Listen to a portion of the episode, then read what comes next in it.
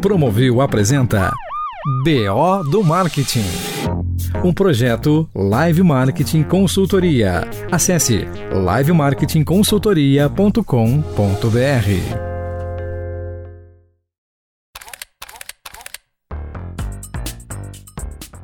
Olá, bem-vindos. Eu sou o PO e este é o BO do Marketing. BO, BO, não trave a língua nem se confunda. É isso aí. Em cada episódio, nós vamos investigar os BOs do nosso mercado, aqueles temas que dão trabalho para os principais decisores das marcas do nosso mercado. Vamos entender isso aí?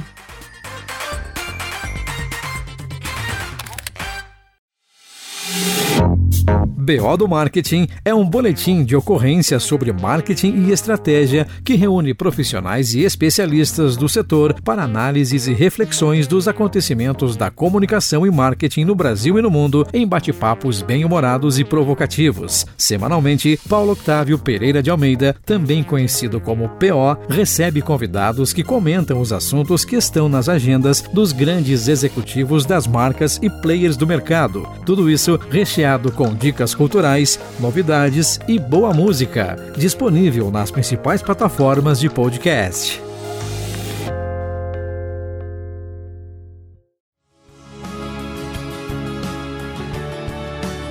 E se você quer conversar ou participar do BO ou conhecer a minha empresa de consultoria, pode me chamar no LinkedIn. Procure pelo meu nome, Paulo Octávio Pereira de Almeida. Neste episódio, antes da gente desenrolar o BO, eu quero apresentar os convidados com quem eu vou ter a honra de conversar. E eu então agradeço a Betina Grager e ao Gaetano Lopes, que hoje vão nos ajudar a fazer essas reflexões sobre o tema ESG. Comigo também o meu parceiro e amigo Júlio Feijó, editor do Promovil, que vai trazer para cá sempre o assunto do momento. E o que você tem aí para nós hoje, Júlio? Qual é o BO que nós vamos investigar hoje? BO da semana. Olá, PO, Gaetano, Betina e você que está nos ouvindo. Então, o BO fica por conta da governança corporativa para questões ambientais e sociais, ASG em português e ESG na língua inglesa. O ouvinte deve conhecer e até admirar alguma empresa que investe em projetos sociais e ambientais sem retorno financeiro, tipo filantropismo mesmo. Em resumo, ESG é isso a sigla reúne os principais fatores que indicam como as empresas podem se desenvolver de maneira sustentável com responsabilidade às causas sociais e o meio ambiente. Organizações preocupadas com estes tópicos apresentam um desempenho melhor na bolsa de valores, já que estar envolvido em polêmica coloca os negócios em risco. Outra vantagem diz respeito à imagem delas no mercado. Afinal, as pessoas estão escolhendo produtos e serviços com base na atitude das companhias e dos seus executivos. O fato é que qualidade não é mais a única métrica para uma empresa se manter competitiva. Então, PO, hoje você e seus convidados vão investigar o que envolve este universo, avaliar as iniciativas das marcas e o que se pode esperar para os próximos anos.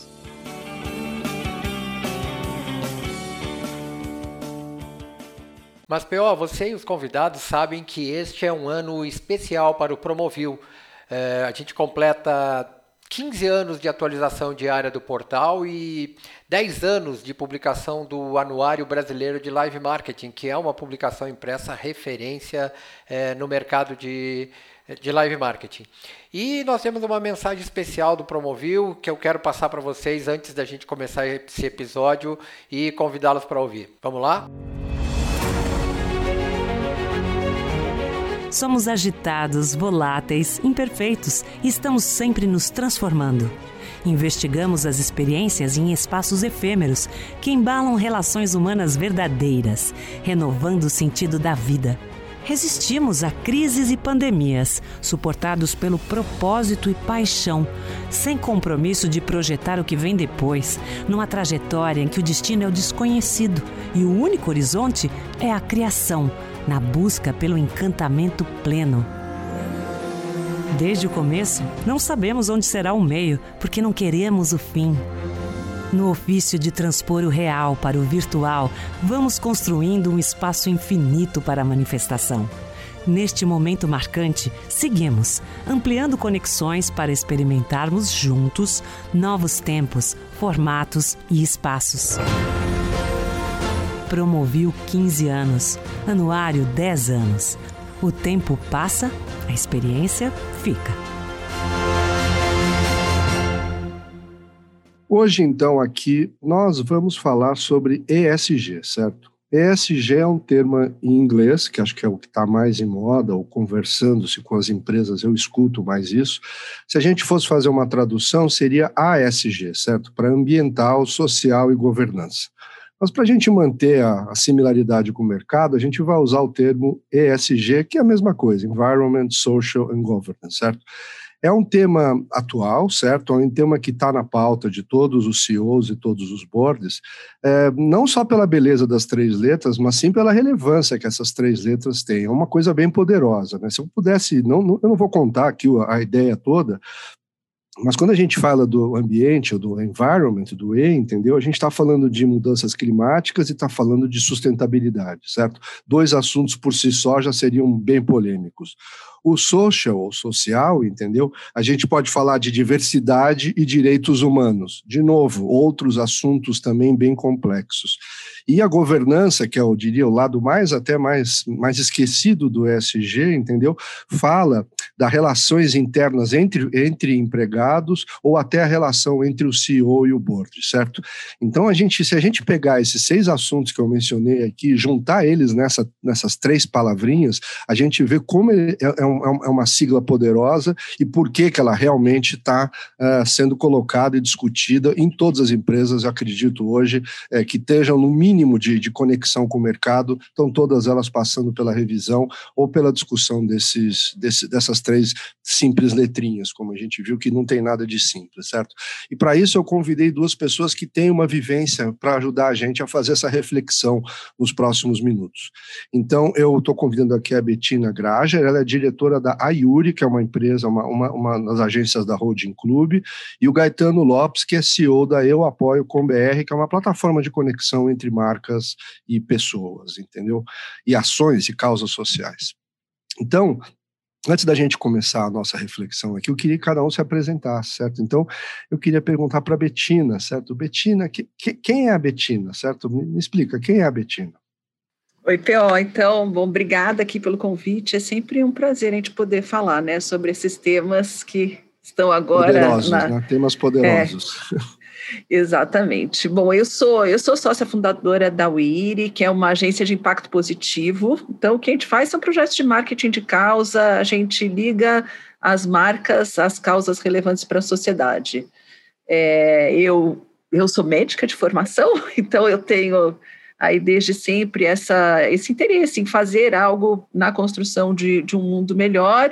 E ah, já há 15 anos, aí eu fui uma das pioneiras neste mercado de marketing de causa, era uma época que não se falava muito disso, mas a gente começou então a trazer uma, um planejamento estratégico e trazer um pensamento mais organizado de que forma que as marcas podem ter uma atuação relevante na sociedade e, ao mesmo tempo, gerar resultado para o negócio que é isso que eu acredito, tá? Então eu estou aí há 15 anos ajudando aí as empresas a traçarem suas estratégias e fazerem projetos para construir um mundo melhor. E muito legal você ter uma, uma, uma, experiência sendo de formação médica, né? Que você tem uma visão holística, certo? Você tem uma visão holística do ser humano e do impacto do ser humano na sociedade. Então é muito legal essa sua experiência. A minha é de marqueteiro, eu fico até com inveja, porque a sua é muito mais completa que a minha. Mas vamos lá.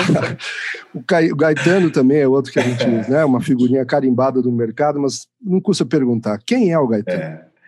Bom, bom dia, PO. Obrigado pelo convite aí, todo mundo do Promovil. É, eu, eu sou o Gaetano é o Gael, né? Virei o Gael alguns anos atrás, quando eu abri a minha última agência, na qual ainda tenho. Sou profissional de promoção, eventos, marketing. Também sou esse marqueteiro que vem de entretenimento há muitos anos, cara que realizou um monte de evento por aí. Mas basicamente eu sou, eu me apresento como um cara incomodado com tudo o que o nosso setor faz. É, eu já era incomodado há muitos anos atrás, eu, esse ano eu faço 25 anos de carreira, e há 25 anos que eu sou extremamente incomodado com o formato, com o jeito. Quem me conhece sabe que eu sou crítico mesmo nesse assunto. É, e talvez a semente para fazer o que eu estou fazendo agora tenha sido plantada exatamente há 15 anos atrás, quando eu conheci essa mocinha aí. A gente foi sócio há 15 anos atrás. Ela estava chegando com esse discurso incrível e eu me lembro que a gente se trancava né, e falava: Mas, cara, é isso, é isso que a gente precisa fazer, é isso que esse mundo tem que fazer de comunicação, de marketing, de publicidade. E, de repente, eu resolvi, na crise dos 40, pular fora. Não aguento mais só criar campanha para vender cerveja, cigarro, carro, perfume e não ajudar os outros. Né? É, uhum. Basicamente, esse know-how de 25 anos de, de carreira, é, resolvi dedicar é, para que as pessoas e as empresas é, encontrem luz no fim do caminho. Acho que essa é a ideia tem dado muito certo. Você colocou o seu propósito, então, a favor para trabalhar para os outros, certo? Isso que é bacana. Eu coloquei o meu propósito trabalhar para os outros e, e, resolvi fazer disso um negócio, sim, porque a gente, para poder fazer só isso, precisa sobreviver disso, né? Mas o, o, que eu acho que é mais interessante de tudo é que, enfim, a minha causa pessoal é criança, né? É, eu não sei qual a da Betina, deve ser meio ambiente, a sua talvez seja, enfim, saúde.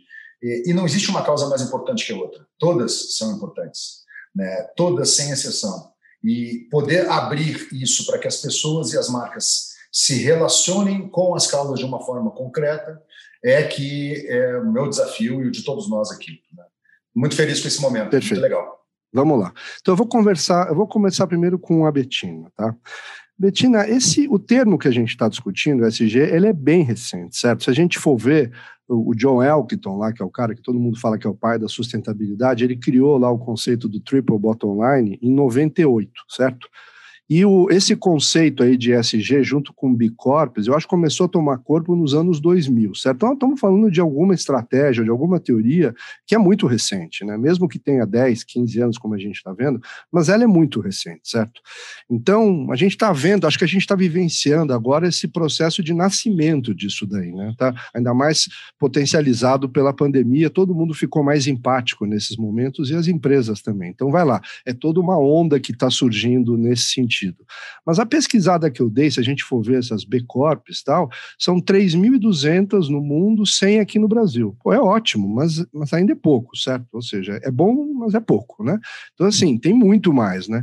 Então, assim, a narrativa eu acho que já está criada. Se a gente falar ESG para qualquer CEO ou qualquer CFO, eles, a gente, eles vão saber o que nós estamos falando. Não é um termo desaparecido, está na agenda, né?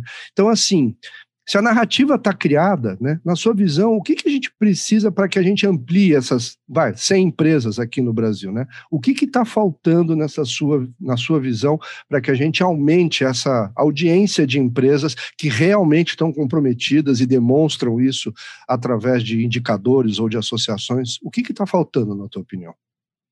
É, bom, eu sou uma otimista, tá, Pel? Então, sempre Perfeito. a minha visão é uma visão da, do lado cheio, né? Eu acho que a gente já tem um caminho de empresas querendo trilhar a sustentabilidade há algum tempo. Então, como você falou, começou com Triple Bottom Line. Agora, quando este assunto ele chega à mesa dos investidores, aí ele ganha outra relevância. Então, eu realmente acredito que, apesar de ainda serem três letrinhas, é, você subiu o nível, né? Então você falou bem, eu acho que é um pouco estamos vivendo esse tsunami de investimentos. Eu acho que desde que o Larry Fink publicou a carta dele há dois anos atrás, falando que a BlackRock, que é um dos principais fundos de investimento, vai privilegiar a carteira de ESG nos seus investimentos, aí começou a falar: bom, eu também quero surfar esta onda. Né? Então, é, eu acho que falta realmente os investidores conseguirem avaliar melhor quem é ESG, quem não é. Eu brinco, né, que agora ESG virou meta para 2030. Eu quero ser ESG, ninguém é ESG. Né? ESG é um processo, como você explicou, que as empresas têm que trilhar. Então, o que eu acho que está faltando é, é, primeiro, você construir um caminho, né? Como é que você vai chegar lá? Primeiro, você saber onde você quer chegar. Né? Cada empresa tem que traçar suas metas e tem que ter claro onde que ela quer chegar e depois disso ela tem que saber qual que é o caminho que ela vai trilhar para chegar até lá, porque senão os desafios do dia a dia de uma empresa eles vão sendo mais relevantes, mais importantes, né? E aí eu sempre falo tem que estar tá na meta das pessoas. Então eu gosto, adoro música para os meus ouvidos quando ele fala ah, o executivo tem que ter meta de SG. Então hum. isso é uma coisa que eu acho que é super relevante para que a agenda avance. E em paralelo a isso, então, tem a força dos investidores e ao mesmo tempo tem a força dos consumidores. Eu acho que cada vez mais os consumidores estão querendo se relacionar com marcas que têm valores é, que se aproximam com os seus. Então, a pressão dos consumidores vem crescendo. Eu acho que era. A gente falava de sustentabilidade há um tempo atrás, era assunto de ativista, agora não é mais assunto de ativista. A gente vê aí a, a população toda querendo que as empresas tenham um papel mais relevante para a sociedade e que, afinal, elas são uma força motora muito grande para a gente conseguir o futuro, construir o futuro que a gente acredita que seja o ideal para nós. Então você, você, você me disse então que a, a carta lá do, do CEO da BlackRock, então, foi um dos grandes fundamentos que a gente teve nesse caminho, né? Porque na hora que chegou nesse nível, ou seja, mudou a perspectiva da estratégia para o investimento, e esse cara é o cara que tem trilhões de dólares de investimento na mão dele, na hora que esse cara assimilou o golpe, aí realmente o que você está dizendo é que isso vai gerar uma tendência que a, a geração agora que está vindo aí vai vir com esse compromisso já no DNA, certo? Então, eu não vou dizer que é a tempestade perfeita, mas vamos dizer, é os dois, os dois, os dois extremos, né? a geração de consumidores e a liderança financeira em última instância, ambas pensando na mesma, na mesma, na mesma consoância, né? não é uma dissonância, é uma consoância. Né? Isso me dá aí essa dica para eu perguntar para o Gaetano, certo? Gaetano, eu sei que, vamos lá, a gente está falando aqui, né, que tem eh, as atividades das marcas vão, vão caminhar, entendeu? Mas eu acho que a gente, se a gente souber criar vínculos emocionais, vai ajudar esse caminho do ISG, certo?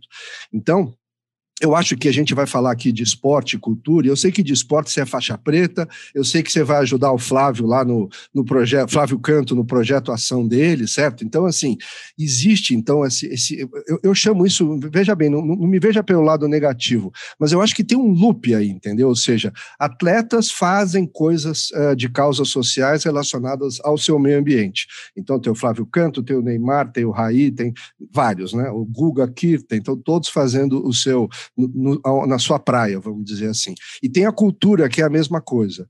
Aí a gente fica pensando, será que a gente só pode fazer alguma coisa transversal quando a gente tiver uma grana do Jorge Paulo Lema, que foca daí realmente na educação e não no nicho banqueiro, que seria a praia dele, certo? Então, assim, a minha pergunta para você é essa: o esporte e a cultura são dois grandes veículos desses vínculos emocionais para a gente passar, as marcas passarem essa mensagem baseada em estratégia de ESG. Quais são outros veículos, entre aspas aqui, que você acredita podem ser utilizados né, para essas coisas de causas? Sem ser o transversal, porque a gente nunca vai ter a grana do, do, do, do Lema né, para realmente definir, um, definir uma coisa e falar que é a educação que ele vai fazer, mas assim, eu acho que tem esse elo entre o transversal do Lehman e o projeto do Flávio Canto focado só em judô. Eu acho que tem um meio, um meio campo aí que está faltando alguns players. Na sua visão, quem seriam esses players? Então, Pel, assim, é, você colocou super bem é, e de uma forma muito resumida o que acontece hoje, né? É, mas quando a gente olha é, o, o, que faz sentido na nossa visão é, em relação ao que a sociedade precisa, é muito simples e as coisas precisam ser simples, porque quando elas não são simples, as pessoas não entendem, né? ainda mais o brasileiro. É, basta a gente olhar o que as ODS falam, basta a gente olhar quais são as principais causas hoje escolhidas pelo, pelo povo brasileiro. Né? Se você olhar cultura e esporte, naturalmente, desde sempre, são, são situações, são statements é, que, que já servem como inclusão social. Né? Qualquer uhum. comunidade, e eu já visitei várias e visito muitas, é através da cultura e através do esporte diretamente, naturalmente, com a educação por cima de tudo isso, que você consegue salvar alguém, que você consegue tirar um menino que poderia ser traficante é, e de repente ele vira alguém na vida. Né? Há exemplo do nosso amigo Edu Lira, que hoje tem liderado esse assunto de uma forma exemplar é, e que poderia estar, é, enfim, preso, né, se ele não tivesse seguido por um outro caminho. Qual é a oportunidade que ele teve e que tantos outros têm hoje e muitos ainda não têm? O fato de ter um projeto social perto deles, ou de cultura ou de esporte. Né? Mas sim, tem outros pilares. E aí, quando a gente olha o que a ONU fala, a gente na Apoio olha muito isso, acho que a Betina também, acho que todo mundo que trabalha com esse setor. Sim, o que, que são as nossas grandes metas do milênio e como a gente traduz elas para que pessoas e marcas de alguma forma possam se associar. E aí eu te respondo, além de cultura e esporte, tem muita coisa. Por exemplo, o meio ambiente. Tecnologia seria uma delas, por exemplo, a gente fazer é projetos para associar. Tecnologia é um meio, meio, tecnologia não é o fim. Né? Hoje a tecnologia está uhum. em todas as causas, mas, por exemplo, a gente agora está chegando perto do Dia Mundial do Meio Ambiente, Dia Mundial dos Oceanos, dia 8 de junho. E aí? Né? Assim, é, é, cadê as marcas, cadê as instituições, cadê a população falando desse assunto? Né? Se a gente olhar hoje o nosso cenário, sem ser aqui é, de esquerda ou de direita, tem uma situação louca governamental é, é, em polos dentro da, da, da, sustentabilidade da Amazônia. Né? Então, assim, a gente sabe que meio ambiente é uma das principais causas que o brasileiro é, olha, ele assiste. Na, na Eu Apoio, a gente tem um. A gente já tem quase quatro anos, né? A gente hoje tem bastante dados do que as pessoas fazem. E isso, hoje, o mundo é um mundo de dados, né? Então, você imagina, são 3 milhões e meio de pessoas doando ativamente hoje na plataforma. É bastante gente. Quando a gente olha uhum. esses dados, eu consigo reportar, por exemplo, que a maior parte do brasileiro doa para animais.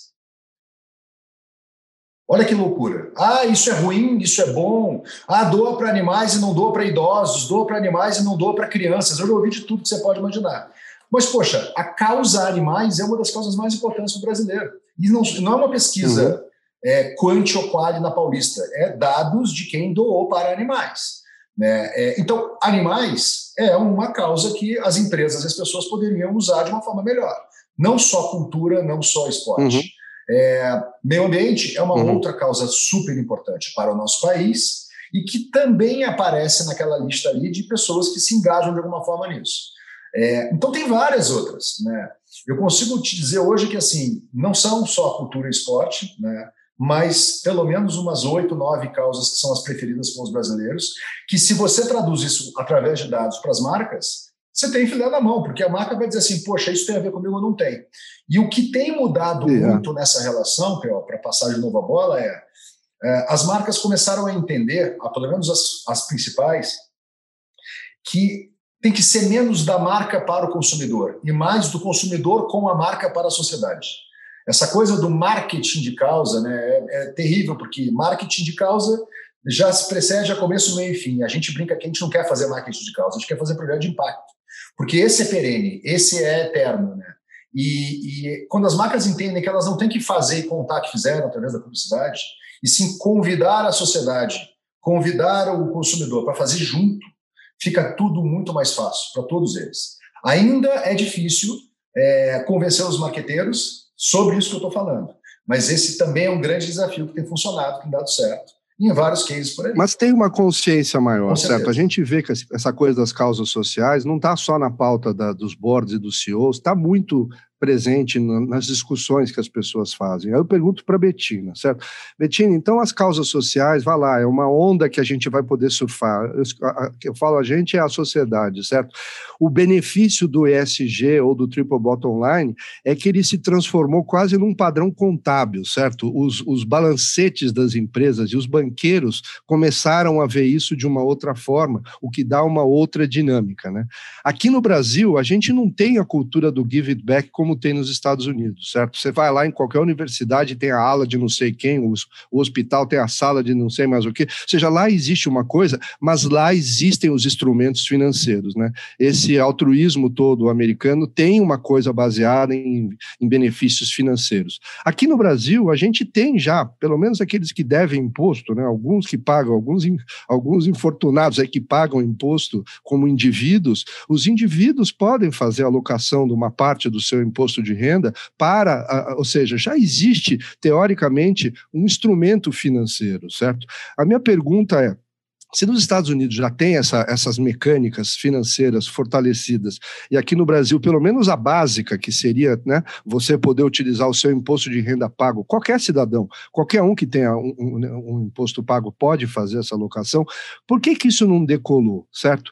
É uma sociedade que tem, né, é, é, é, culpa é culpa de menos ou é culpa de mais? Somos uma sociedade da, né, da vida maravilhosa, somos uma sociedade hedonista que só ajudamos quando no BBB tem o candidato pobrinho e a gente vai lá e aperta o botão para que o candidato pobrinho grande ganhe, entendeu? Ou seja, até onde está esse problema? Porque os, os, instrumentos, se não estão todos aí, alguns estão. Então, o que que, o que que impede da gente ter essa cultura mais do... Eu estou usando o termo americano, né, mas essa cultura da doação aqui no Brasil de uma forma mais estruturada. O que, o que, que você acha que causa isso? Bom, eu acho que temos uma questão cultural, até por sermos aí um país em desenvolvimento, né? Então eu acho que está todo mundo ainda, eu quero ir atrás do meu, né? A gente não, apesar de ser uma sociedade solidária, eu acho que a gente não tem uma cultura de doação, nem como pessoa física e nem como pessoa jurídica. Tá? Então, uhum. isso é fato. Eu acho que quando você pega as empresas, elas vêm de uma lógica filantrópica de migalhas, né? de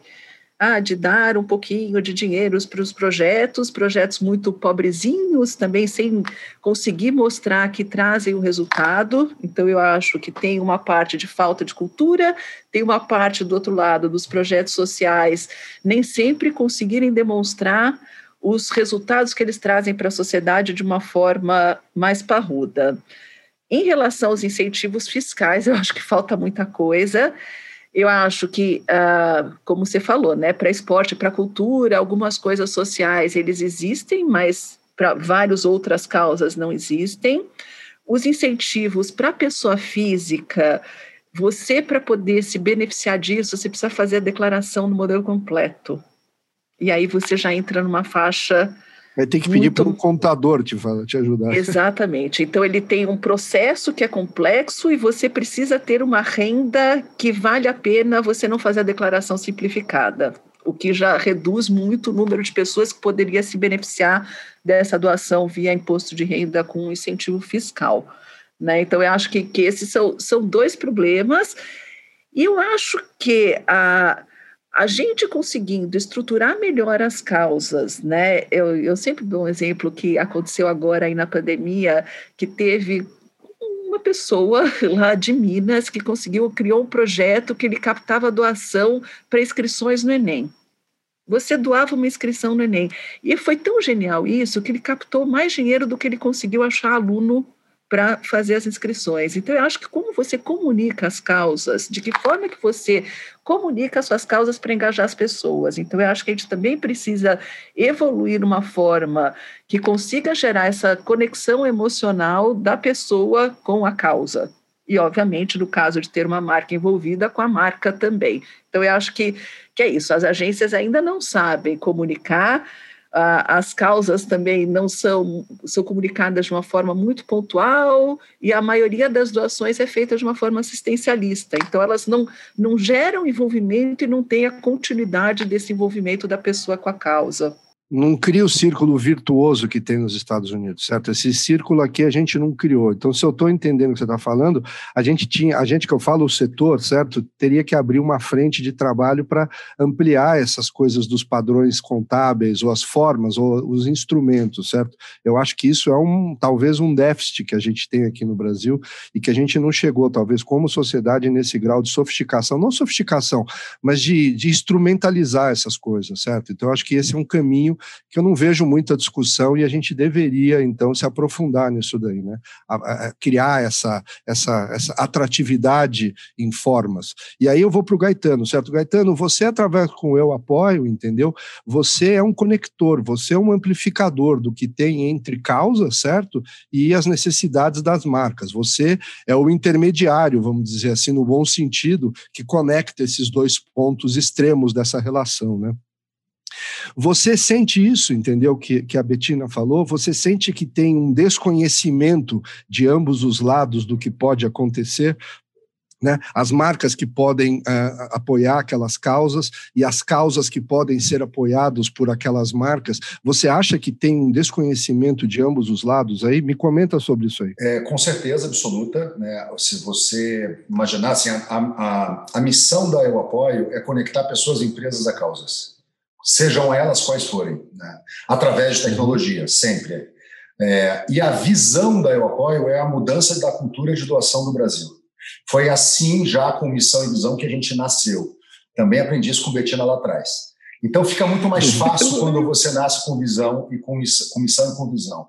É, o primeiro feature que a gente subiu na tecnologia para B2C, porque a gente começou a operação olhando para marcas natural, venho do mercado de marcas, vamos olhar para elas, né? E assim nasceu o maior programa que a gente tem hoje, que consequentemente é um dos maiores programas do Brasil, que é o Visa Causas. É, mas a, a feature que a gente subiu em dezembro do ano passado, na plataforma Eu Apoio, está disponível para todos vocês aqui, é exatamente a calculadora de doação de imposto de pessoa física. Né? É, são 6% que quem declara completo pode doar, 6% do imposto devido. Você não sabe quanto é o teu 6%, você não sabe como você faz para doar, para quem doar e depois como é que você comprova isso. Hoje, na plataforma Eu Apoio, em cinco cliques, você, pessoa física, pode fazer isso. Convido você, Betina, convido você, PO, a entrarem lá e, checarem se são cinco ou seis cliques. Né? E, inclusive, se a navegabilidade não estiver boa, me liguem, por favor, porque tecnologia é igual ao mecânico do meu carro. Eu brigo com eles todo dia, eles falam que vai levar uma semana e em algum momento aquilo fica bom. Então, a gente subiu em dezembro, exatamente na época da declaração de imposto de renda. É, porque a gente sabe que se nós somos uma tecnologia que tem o objetivo de facilitar essa transação toda, usar a tecnologia para mitigar esses atritos é o nosso papel. A doação de imposto de renda à pessoa física, ela tem todos os seus complicômetros, mas ela também tem uma coisa, e aí sim a Betina fala muito bem, a história do medo da, comunica da, da comunicação errada. Né? Há muita falta de informação. Então, é, esse é o segundo ponto que eu acho que a gente tem que olhar com atenção. 52% dos brasileiros, segundo a pesquisa do IDES de 2019, são doadores. Então, a gente acha que não tem uma cultura como a americana, e não é igual, mas existe. 52% da população doa. A diferença é que esse cara doa na igreja. E ele, quando faz uhum. a doação, ele está fazendo o papel dele. Né? É, o destino final é uma outra conversa. Esse é o segundo papel que a gente faz aqui também, que é tentar ser um selo, né? Acho que ser um selo é meio, é meio bobo, mas, enfim, é trazer, dar a luz aos principais projetos. Não só os maiores, os mais conhecidos, mas os projetos sérios. Né? Daqui a seis, seis oito meses, pior, é, a, a, gente hoje está com 60 instituições sem fins lucrativos no apoio. A, até o final do ano que vem, nós vamos chegar a 500 instituições. E eu vou abrir mapa de geolocalização. Se você escolher que a tua causa é criança e você fala que está em São Paulo, nos Jardins, vai aparecer no teu celular quais as instituições sérias que trabalham com essa causa ao teu redor, ou mais próximo de você. É, isso é levar informação de quem é sério para quem quer ajudar, para quem quer apoiar. Seja com dinheiro, seja com voluntariado, seja com o que for. Né? É, eu acredito, eu também sou uma pessoa extremamente otimista, é, muito, né? Mas, assim, a gente tem sofrido, todos nós, né, com tudo que está acontecendo. É, tanto hum. uh, na economia como na saúde, mas, assim, quando a gente vai ali na, na zona braba mesmo, que cada vez mais está próxima das nossas casas, das nossas ruas, aí é que a gente vê que se a gente não arregaçar a manga e fizer a nossa parte, não vai mudar. O país não vai mudar, a sociedade não vai mudar. E eu vou te falar uma coisa, Outro, outra coisa que acontece muito com as pessoas é que elas acham, e o Instagram faz muito isso, né, a mídia social, é que se elas doarem cinco reais, um real, elas estão fazendo muito pouco. Porque quem tem que doar é quem tem dinheiro. É o Jorge Paulo Lema. Eu não vou doar cinco reais, eu não tenho para doar. Isso é uma mentira no mundo. Né? É, expor essa realidade da grande sociedade para as grandes causas, é fácil de ver que qualquer cinco reais está valendo a pena. Né? Porque hoje, com 10 reais, a gente sobe amanhã uma campanha contra a fome, com 10 reais você alimenta uma família. Amanhã a gente hum. sobe essa campanha. Aliás, junto com o Promovil. É, 10 reais é igual a uma quentinha. Doou 10, a gente entrega uma quentinha para alguém que está precisando com fome. É simples desse jeito. repito, tem é, eu acho que tem essa coisa das mecânicas, entendeu? Que a gente precisa ver. As marcas precisam entender as mecânicas. A gente viu que os padrões contábeis, teoricamente, também precisam, é, de alguma forma, tá, evoluir, né? É, essa linguagem financeira precisa ser entendida pelas empresas. Mas eu queria perguntar para a Betina o seguinte, Betina, olha, é uma marca que eu acompanho e eu gosto há bastante tempo, é a Salesforce, né? Eles têm aquela coisa do pledge 1%, né? É o Mark Benioff, que é o cara que fundiu fundou o, o, o, Salesforce, ele colocou isso desde o início dele. Né? Para quem não sabe, o negócio do Pledge 1% é você é falar com que a empresa dedique 1% do tempo uh, dos seus funcionários, 1% dos seus recursos e 1% do lucro, certo? Então, se a gente pegar 1% do tempo de uma semana de 40 horas, nós estamos falando em 20 minutos, certo? Então, qualquer pessoa, qualquer empresa teria capacidade de doar 20, por, 20 minutos para se fazer fazer alguma coisa, né? A gente falou, os padrões então contábeis estão aí, precisam evoluir, mas eu, que, eu queria que você comentasse o seguinte: tem aí uma dissonância cognitiva, certo?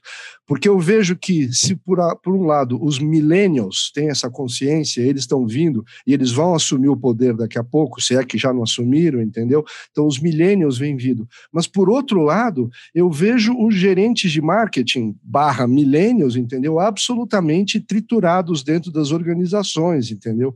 Então, assim, eu não sei se as pessoas estão conseguindo, como gestores de marketing, extrapolar essas, essas suas vontades, né? a sua a, a atitude geracional ainda em atitudes de marca, né? Eu acho que esse casamento vai acontecer lá na frente. Eu também sou positivo, mas, é, mas assim, ainda não encostou uma curva na outra, né? A atitude dos millennials ainda não se reflete nas ações dos gerentes de marketing, que foi o que o Gaetano falou. Não é todo mundo que está nessa praia, mas o, o inconsciente coletivo está aí, certo? O que, que você acha que precisa para a gente criar essa fagulha para que isso né, exploda no bom sentido?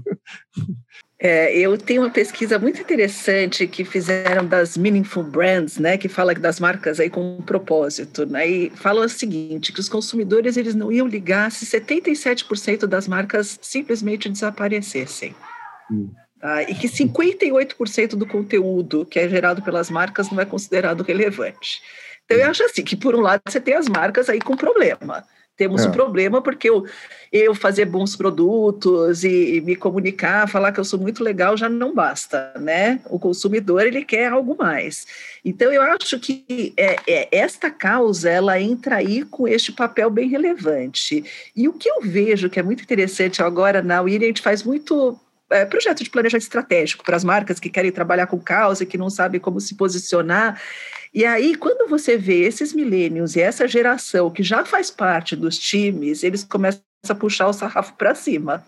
Hum. Então, isso é muito legal, que tem horas que você fala, gente, mas vocês estão colocando isso daqui de objetivo, você está entendendo o que, que é? Eu agora estou fazendo um para uma organização grande que fala assim: olha, então é isso que vocês estão falando, que vocês vão solucionar 150% dos resíduos, é isso mesmo que a gente está falando que vai fazer. Então, é, isso é muito legal, que é você dar voz. Então, eu acho que todo esse movimento de diversidade, de, uh, de culturas menos hierárquicas, faz com que toda essa geração. Porque você precisa ter gente trabalhando na empresa, gente. Se você não tiver um propósito, você não vai mais ter atratividade para os jovens.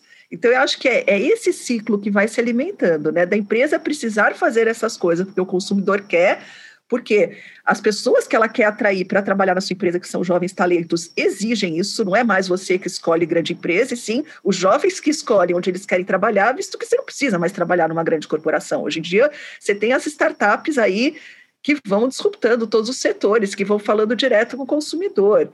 Então, eu, eu acho que é esse que é o caminho. Eu acho que é um caminho meio natural, mas eu acho que as empresas precisam ser mais transparentes. É isso que está faltando. Um pouco a gente dá ver um, muito de social wash, greenwash e agora ESG wash, né? Você vê. É, mas se, que, mas se a é gente isso. for pensar, o ISG, quando fala de direitos humanos, entendeu? Tem assuntos muito profundos que se você for fazer greenwash com direitos humanos, direitos humanos, né, pelo amor de Deus, né, você vai, você vai se enfiar num beco sem saída, né? Mas tá cheio. Então, eu acho que realmente tá a gente está é, a gente está numa situação, eu concordo com você, é o geracional, né? Então, assim, as metas que a gente vê sendo estabelecidas hoje não são feitas pelas gerações milênios, né? Aí joga lá na frente, joga para 30 anos lá na frente. Se fossem é. milênios, talvez essas, essas metas fossem muito antecipadas, né? seriam muito antes. Então, a gente está com um problema geracional aqui e temos que saber lidar com isso enquanto gestores de marca, certo? Então, acho que é, hoje é, só... o objetivo Exato. Só é, complementando, só não um ponto para complementar, que eu acho que a gente falando de SG, eles, é, ele ainda é um termo que ele é baseado na autodeclaração. Uhum. Né? Então, o ponto que falta ainda é a gente decidir como que a gente quer fiscalizar, não fiscalizar, né? mas como é que a gente vai garantir a idoneidade das informações também. Perfeito, esse ponto é fundamental, entendeu? Então, acho que nesses minutos que a gente fez essa reflexão aqui, a gente pôde entender a potencialidade que tem envolvida nessas três letrinhas ESG, certo? É uma, é uma coisa muito complicada, é uma coisa que precisa realmente ser discutida a fundo. A gente viu que tem um problema desde contábil até um problema geracional, entendeu? E essa coisa, aparentemente, os três aqui têm uma visão positivista e a gente acredita que isso vai ter uma solução positiva, a gente só precisa esperar. Eu não sei se essa diferença de gerações, certo, é, pode causar um conflito aí de, de timing, como a gente está falando, né? Eu não sei se tem tanto tempo assim disponível para a gente tentar deixar essas coisas um pouco lá mais para frente. Mas vamos lá o nosso papo não é político, o nosso papo é sobre o business do ISG. Então, é, eu queria então agradecer a Betina Graja da Yuri e o Gaetano do Eu Apoio, né? É, a gente aqui sempre costuma dar dicas culturais no final, certo? Então eu vou, eu vou dar a minha dica, né? Se eu mencionei o John Elkington, que falam que é o pai da sustentabilidade, não sei o quê, tem um livro dele que eu, eu não sei se é, é recente ou não, mas eu, pelo menos para mim, é recente, né? Porque eu comprei ele recentemente, certo? Mas eu não sei se ele é recente, chama Green Swans, né? Chama os, os cisnes verdes, né? Então, se teve aquele cara que era o Nassim Taleb, que fez os Black Swans, que acho que ele focava mais no problema, o John Elkington agora fez esse livro mais focado nas soluções, entendeu? Então, é um livro que você pode entrar nesses, nessas, uh, nessas uh, lojas virtuais e ele é, é e-book, entendeu? Baratinho, acho que eu paguei 40 e poucos reais, não sei o quê, e é um livro que propõe a fazer soluções e ele traz uns casos bem legais legais, entendeu? Então eu acho que esse John Elkton realmente ele é uma cabeça super pensante. Ele esteve virtualmente recentemente aqui no Brasil no evento da XP, né, que eles fizeram, né? Então ele está de alguma forma aí virtualmente presente na nossa sociedade. E a minha dica então fica esse livro The Green Swans, é muito bacana. E a sua dica, Caetano, qual que é? Qual a dica que você dá? Dica cultural. Minha dica é um livro que foi o que me fez é, decidir mudar de, de, de, lado, mudar de negócio. É, quando eu li no meio da Olimpíada, né, eu estava organizando lá os jogos, o Boulevard Olímpico, e eu li esse, recebi de presente, li, eu falei, gente, é isso que eu quero fazer. É, e lá nasceu o Eu Apoio. Ele chama Good is the New Cool. É um livro em inglês, são dois escritores, marqueteiros, o Afdel Aziz e o Bob Jones. Eu acho que não tem versão em português ainda, mas na Amazon você compra, ele chega em dois, três dias na tua casa.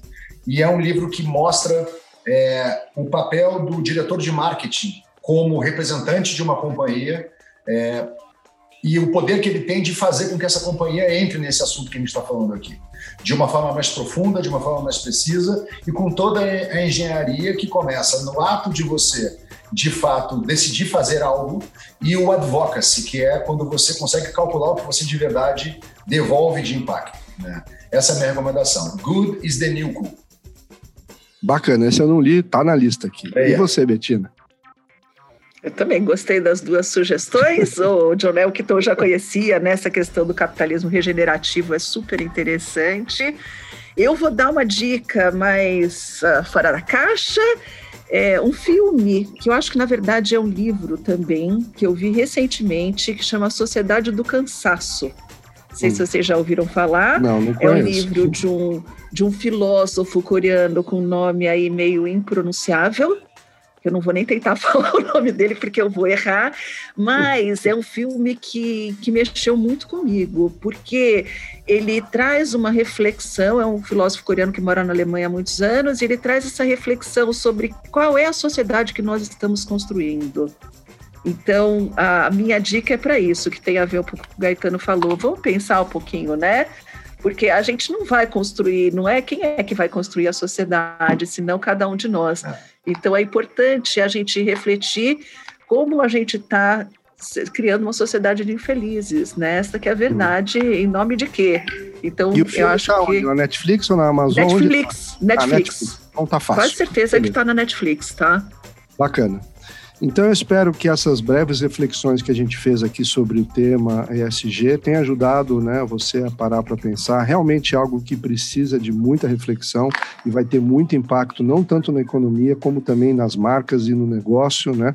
mas vai, vai realmente impactar a sociedade como um todo. Então esse aqui é o BO do marketing, eu sou o PO. Paulo, eu vou pedir um minuto, desculpa, acabei de saber, é, tá no YouTube. Eu assisti YouTube, no YouTube. Melhor ainda. Even better. Só para não dar dica errada, desculpa te interromper. Even better. Então tá, então este é o BO do marketing, eu sou o PO, a gente fica por aqui, até a próxima, obrigado, tchau. É, conversando sobre ESG, entendeu? A gente vê que é uma via dolorosa, né? Então, assim, um negócio complicado, não é nada fácil, entendeu? Então, eu, na minha referência de dar uma, uma, uma, dica musical, aí eu peguei uma música, entendeu? Que remete um pouco a essa coisa de via dolorosa ou dos caminhos que você tem que percorrer. E a música chama-se Lazarus. O grupo é um grupo também muito bacana, chama Porcupine Tree, entendeu? E esse grupo então fez essa música Lazarus que fala um pouco sobre isso, desses caminhos tortuosos que a gente tem que percorrer nas nossas vidas e nas nossas profissões.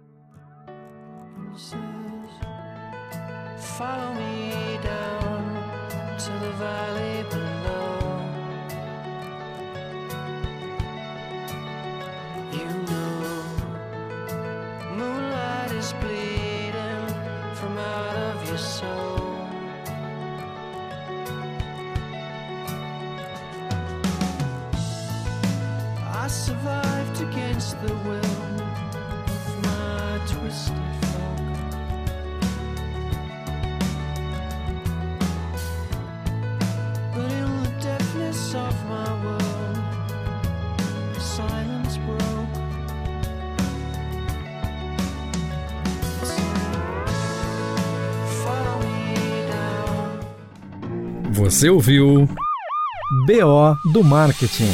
Apresentação Paulo Otávio Pereira de Almeida. O PO, um projeto Live Marketing Consultoria. Acesse livemarketingconsultoria.com.br.